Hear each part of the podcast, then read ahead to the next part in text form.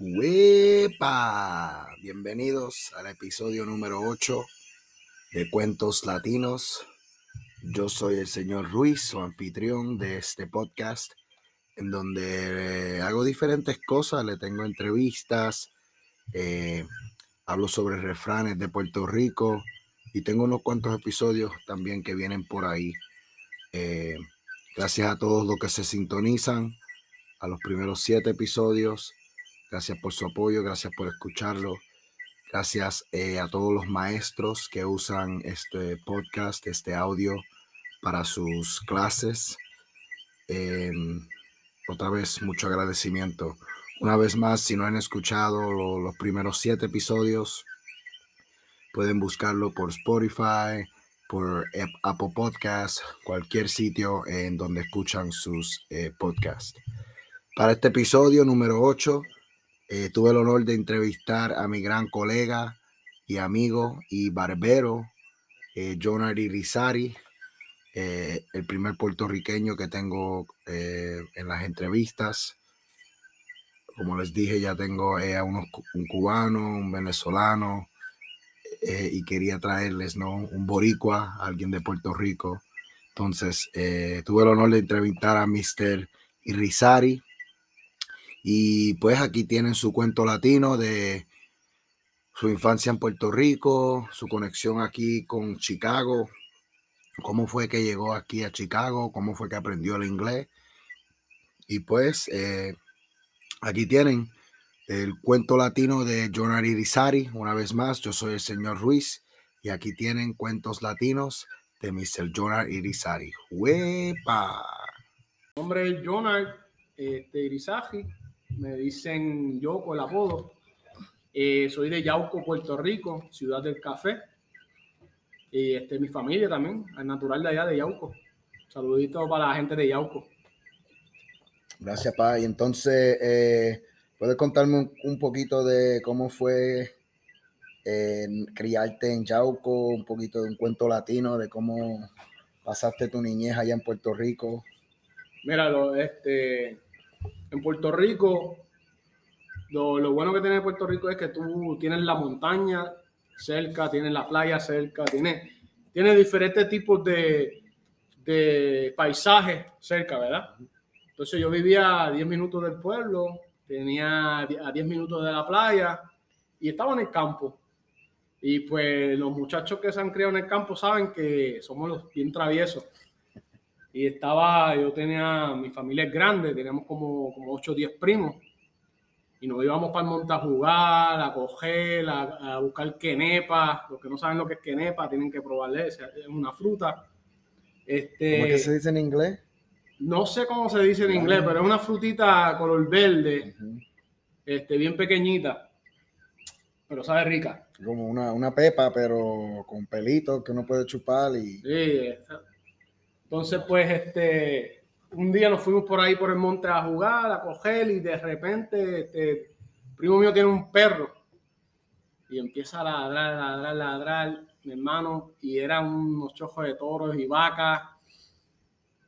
Y estábamos todos los primos y vemos que, que, el, que el perro empieza a coger para donde nosotros y las vacas detrás pero como si fuera allá en España, como no, la, corrida de toros. El problema de eso es que es monte, no tiene para dónde, eh, tiene que buscar un palo, tiene que buscar un palo.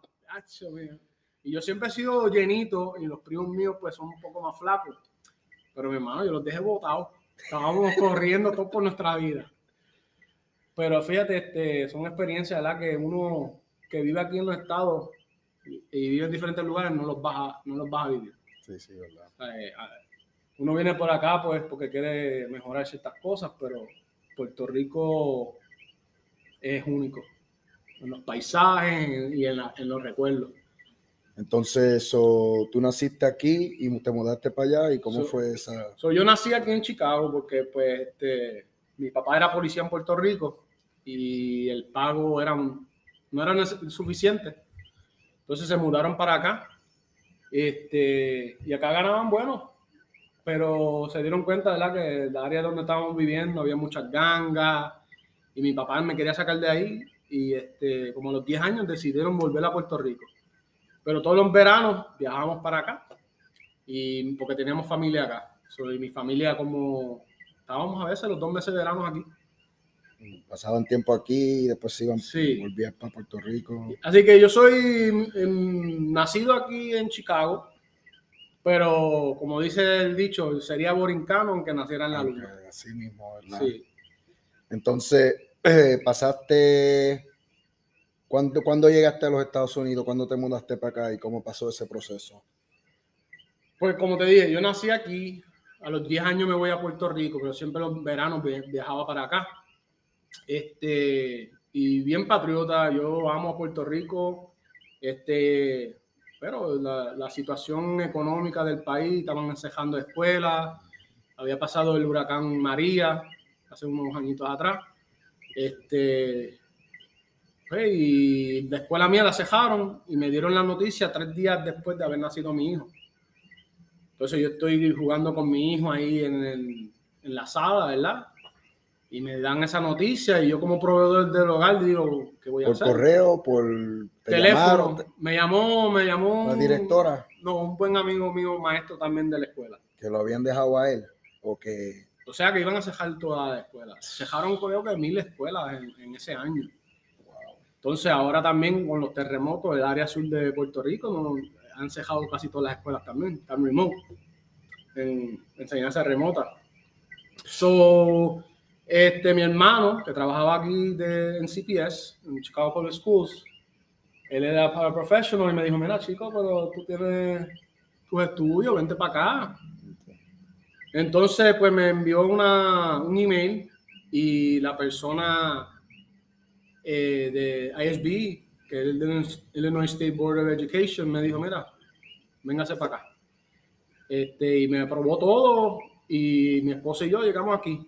Este, luego del huracán María, hace ya casi cuatro años. 2018, ¿verdad? 2018, ya casi cuatro años. Y te digo algo, este, es una experiencia muy bonita, ¿verdad? De haber llegado aquí, porque estamos trabajando en una escuela que tú sabes que es para español hablante, para los latinos, y fue una visión de una puertorriqueña que quería ver la- nuestra, nuestros jóvenes de nuestra cultura echar para adelante y no dejar los grados de escuela superior. Sí. So, ah, ¿sabes? Ese, es- eso me, me, me apasiona de esta escuela, la Aspira Business and Finance. Entonces, eh, habla un poquito de cómo llegaste aquí, este, aplicaste, cómo fue que, que tuviste este trabajo, eh, te ayudó ISBI, fuiste a alguna feria de trabajo o algo, cómo fue que... Pues mira, este, yo voy a una, yo, yo, ¿verdad? Mi esposa y yo vamos a, a la iglesia, estamos en una iglesia aquí en Logan Square, cerca de la escuela. Y hay un muchacho que es boricua también, me, me ve y me dice, oye, escuché que vienes de la isla, qué bueno. Y es sí, Las este, conexiones latinas, ¿verdad? Exacto, Uno- sí. Como los latinos se quieren y se ayudan unos a los otros. Exactamente, pero él viene y pues normalmente cuando te dicen, déjame saber si necesitas algo y tú dices, ah, sí, ora por mí, tú sabes, como Sí. lo normal. Pero él se quedó y me aguantó bien la mano fuerte y me dijo, no, no, no, cuando yo digo que si tú necesitas algo es, ustedes tienen alimento, ustedes tienen sí. quedarse. El muchacho parece que tiene muchas, ah, conoce muchas personas para ayudar. sí, sí. No, y a veces la gente, ¿verdad? Te dice, te dice eso nada más por decírtelo, ¿verdad? Como que, oh, mira, exacto. si necesitas algo, di- Sí, pero él, cuenta él- conmigo, él me pero agajó, él sí, me sí, como la te digo, no, no, de no, verdad, te lo ¿qué- estoy diciendo Exacto, porque exacto. te lo, lo que estoy diciendo lo estoy... Y yo le dije, pues mira, no, este, y me dijo, ¿en qué tú trabajas en Puerto Rico? Y le expliqué que mi esposa y yo éramos maestros. Ah, pues está bien. Y como a la semana o dos semanas me llama el director de esta escuela, un saludo a Mr. Freita, que yo sé que él tiene que escuchar este, Sí, sí, Mr. Freitas. eh, que yo siempre que bien agradecido. también. Yo siempre bien agradecido con él, eh, mucho cariño para él. Otro boricua, Sí, entonces ayudando a su cuando gente. él me llamó, yo saliendo de una entrevista de trabajo, Para Ah. CPS. a CPS, a cinco minutos de casa, Wow. que la escuela es donde va mi hija ahora Sí, mismo. sí, sí. ¿Era, esa, ¿Era para esa escuela? para esa escuela. Y estoy saliendo y yo veo un número raro, pero como estoy buscando trabajo, yo, Sí, sí, yo tomo todas las llamadas. Y me dice Freitas, mira, escuché, tengo tu resumen aquí. Fue el muchacho de la iglesia, se lo dio al jefe de HR y el jefe de De HR se lo dio a, Freitas. a Freitas y Freitas pues me llama y yo pues llego ahí. Estamos hablando por teléfono antes de llegar acá. Y cuando yo sé que para una entrevista de trabajo, yo le digo, oye, pues está bien, pues voy a dejar a mi esposa que ella también está en una entrevista de trabajo, pero yo lo hice con toda la mala intención. Sí, sí. pa- Como quien dice, mira, este, yo soy maestro, pero mi pero esposa mi también, esposa tú sabes, pero lo hice... eh, Ajá. Y yo creo que lo entendió. Con una indirecta, como Sí, decimos nosotros. una indirecta directa. ajá. Ajá. Entonces me dijo, pues mira, pero oye, ella es maestra. Y da la, la, la buena pata, ¿verdad? Sí, sí. Que estaban buscando también una maestra para educación especial. En aquel entonces, pues yo era de ILO, ahora tengo mi educación especial, pero ella era la única que era, tenía la de educación especial. Entonces me dice, pues mira, dile que venga para acá también. Y yo pues llamé a mi esposa, mira, y la Mari, Para Eh, aquí, para que me ajá, para aquí, que se preparara pa- para, para irnos. entrevista. Y yo dije, pues, él me dice, tan pronto pueda llegar, llega. Y yo, wow, espérate.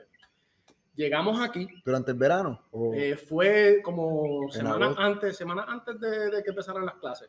Sí, sí, porque tú llegaste un poquito Ajá, fue después. como para julio, por ahí. Tú llegaste un poquito después por lo del background check y todo. Tenía Sí, que no, fíjate, fue como para agosto, sí, Agosto, porque ya, yo ya, como a mitad de agosto fue Sí, que sí. me llamó. Que ya nosotros habíamos empezado entrenando y preparándonos para las clases, pero yo ya empecé como a mitad de septiembre, o casi final de septiembre. unas cuantas semanas.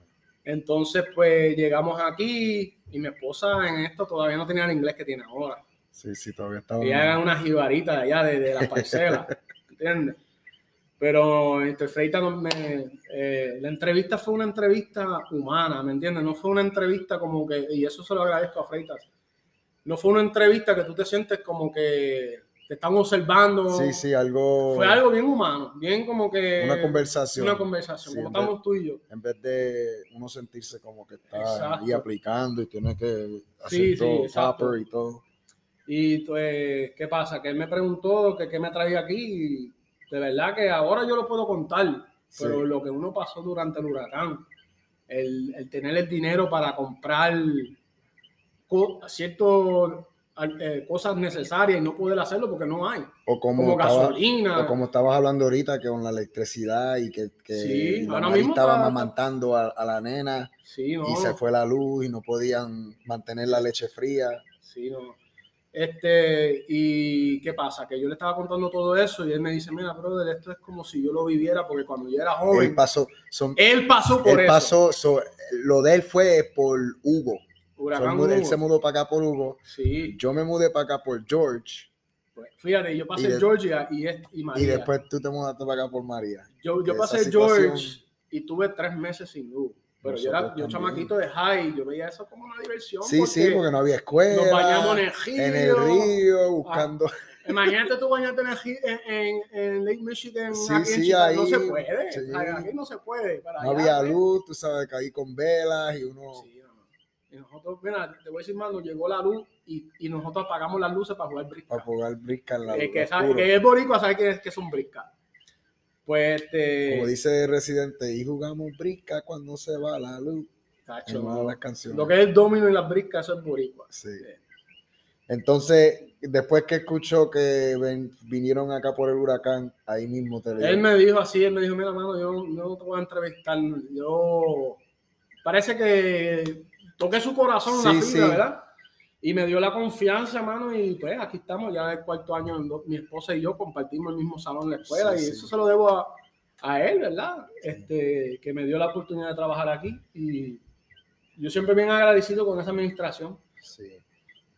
Ah, entonces, eh, so vamos a hablar un poquito. Sé que hablaste de, de tu esposa y cómo ella ahora ha aprendido el inglés y no lo sabía así tanto porque era una, como tú dijiste, una jibarita así del campo y, y, en, y en Puerto Rico, ¿verdad? Aprendimos inglés, pero es pollito, chicken, gallina, Sí. verdad que no sabemos. El, el problema del boricua es, Carlos, que sabemos el inglés porque desde kinder hasta duodécimo grado, hasta el grado 12 estamos con el inglés. Lo que pasa es que tenemos miedo. El acento. Sí, y yo sí. no yo digo que el acento es como un sabor, hermano. Sí. Este, nosotros los latinos todos tenemos un, un acentito. El, el boricua habla bien rápido, arrastra la eje, o a veces la eje por él, el, el cubano habla, tú sabes, diferente, pero el dominicano, pero es un acentito, un sabor, Sí. un sabor que le damos a, a nuestra cultura y pues cuando aprendemos inglés le tenemos miedo a, a ese acento, Sí. a ese saborcito que nosotros le damos al inglés, pero te estoy diciendo algo, nosotros sabemos dos lenguajes y hay americanos que, que cuando llegan a la isla tratan de hablarle el español y tienen ese acento y tú ves por lo menos en Puerto Rico, el boricua lo acepta y lo Sí. trata de ayudar. Sí, Pues, este, pero cuando nos toca a nosotros hablarlo, nos ponemos tímidos. que... Entonces tú, ¿cómo tú venías entonces, verdad, los veranos? Entonces así fue que aprendiste el inglés, ya... ya Yo el inglés lo dominaba desde de como pues, viví mis 10 años acá antes de mudarme a Puerto Rico. Sí. Pues yo tenía el acento allá, el, el, El- aprendiendo a hablar español. Ah, sí, sí. ¿Entiendes? So, yo tenía que pelear todos los días allá porque me, me- me hacían bullying. Del, del- del- te llamaban el yankee, No, entonces, el americano, imagínate, blancos, ojos azules de- y allá. todo, el ¿sabes de allá afuera. Lo bueno de Puerto Rico es que yo digo que no, yo por lo menos, el tiempo que yo vivo en mi isla, este, no se ve racismo, Carlos. Porque en, en- en mi mesa se sienta yo blanco, judíos azules, mi abuelo era blanco, judíos azules, mi abuela era trigueña, con el pelo grifo así, ¿verdad? Ajá. Este, pero mi bisabuela era prieta, prieta, prieta, con pelo lacio. Sí. ¿sabes? Que era africana ligada con India. Y este y a veces mm, yo andaba con mis primos en la escuela y yo decía, pero este es primo tuyo.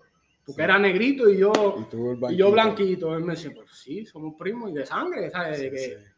No es que primo porque se llama primo, es que somos de sangre. Y eso es algo que yo he visto acá, que como que acá este, hay una diferencia entre, ¿verdad? Los ignorantes, que a veces tenemos, tenemos, no tienen, tienen una diferencia, pero pues este, yo le doy gracias a Dios que pues por lo menos yo nací, eh, aunque nací aquí, me crié en Puerto Rico y pude ver que tú no estás mirando el color de piel, Sí. ¿entiendes? Todos somos pobres. Todo allá, pero fíjate, ¿qué es pobre para ti? Porque hay muchas personas que, que tenían chavos y no, no se disfrutaron la vida como Sí, nosotros, los primos míos y yo, ¿sabes? no se disfrutaban la playa como nosotros. Sí, sí, que uno... Nosotros nos quedábamos con el canto, podíamos ir con un punto 8 a la playa y nos disfrutábamos el canto, pero había quienes pues a lo mejor lo, lo disfrutaban en sus yatecitos, pero no Sí, tenían... sí. I don't think they had the fun we had, you know? Sí, sí, que nos se divertían así. Pues vamos a terminar ahora con, eh, ¿verdad? Estás aquí en los Estados Unidos, eh, hablamos el inglés aquí, ¿verdad? Pero obviamente como boricua tú todavía hablas el español, lo comunicas. Eh, ¿Puedes hablar un poco de la importancia de- del español y de nuestra cultura, especialmente aquí viviendo en los Estados Unidos, eh, ¿verdad? Con tus hijos que se están criando aquí en los Estados Unidos. eh, y esa importancia de seguir hablando el español y seguir nuestra cultura boricua. Yo creo que es bien importante, no solamente boricua, este, todos latinos. Este, o sea, como yo, yo, yo agradezco mucho a Estados Unidos, ¿verdad? Por todo, todo lo que yo tengo. Pero mi, la cultura de mis padres, ¿verdad? Yo la tengo que mantener viva y estar orgulloso de ella. Este, y todos los latinoamericanos, todos los latinos hispanos, eh, tenemos parte, una historia similar o familiar. Este, y los jóvenes, pues yo veo que, que a veces me molesto porque veo que al, al nacer aquí o no, no tienen el español, no agarran la cultura y es algo como que no, te están quitando tu historia, tu esencia.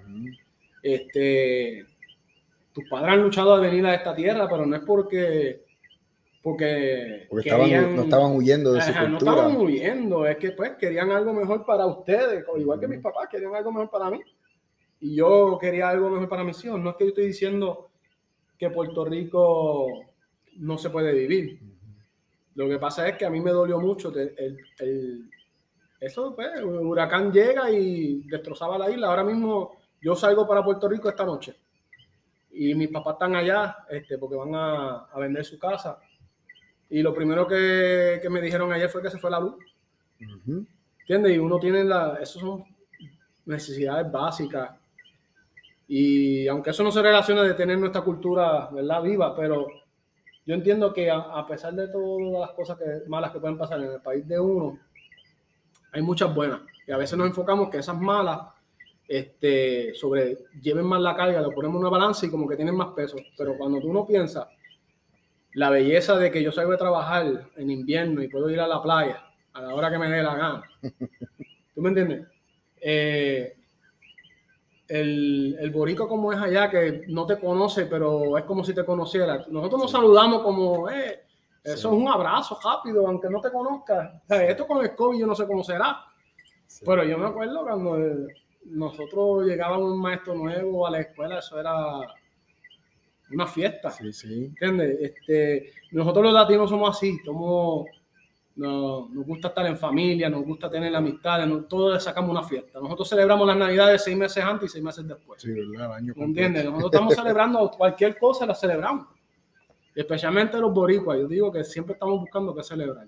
Y este, la cultura es algo que no podemos dejar que muera. En Hawái, mira Hawái, ¿por qué no quería ser Estado? Ujú. Porque su lenguaje iba a perjudicarse, su cultura. Cultura. Y yo soy de los que pienso, men, este, aunque Puerto Rico algún día, si se llegara a unir a Estados Unidos, no, no porque nos unamos, quiere decir que vamos a perder nuestra cultura. Tenemos que mantener esa cultura viva. Sí. Tenemos que mantener ese machete en mano y en vez de un trimmer.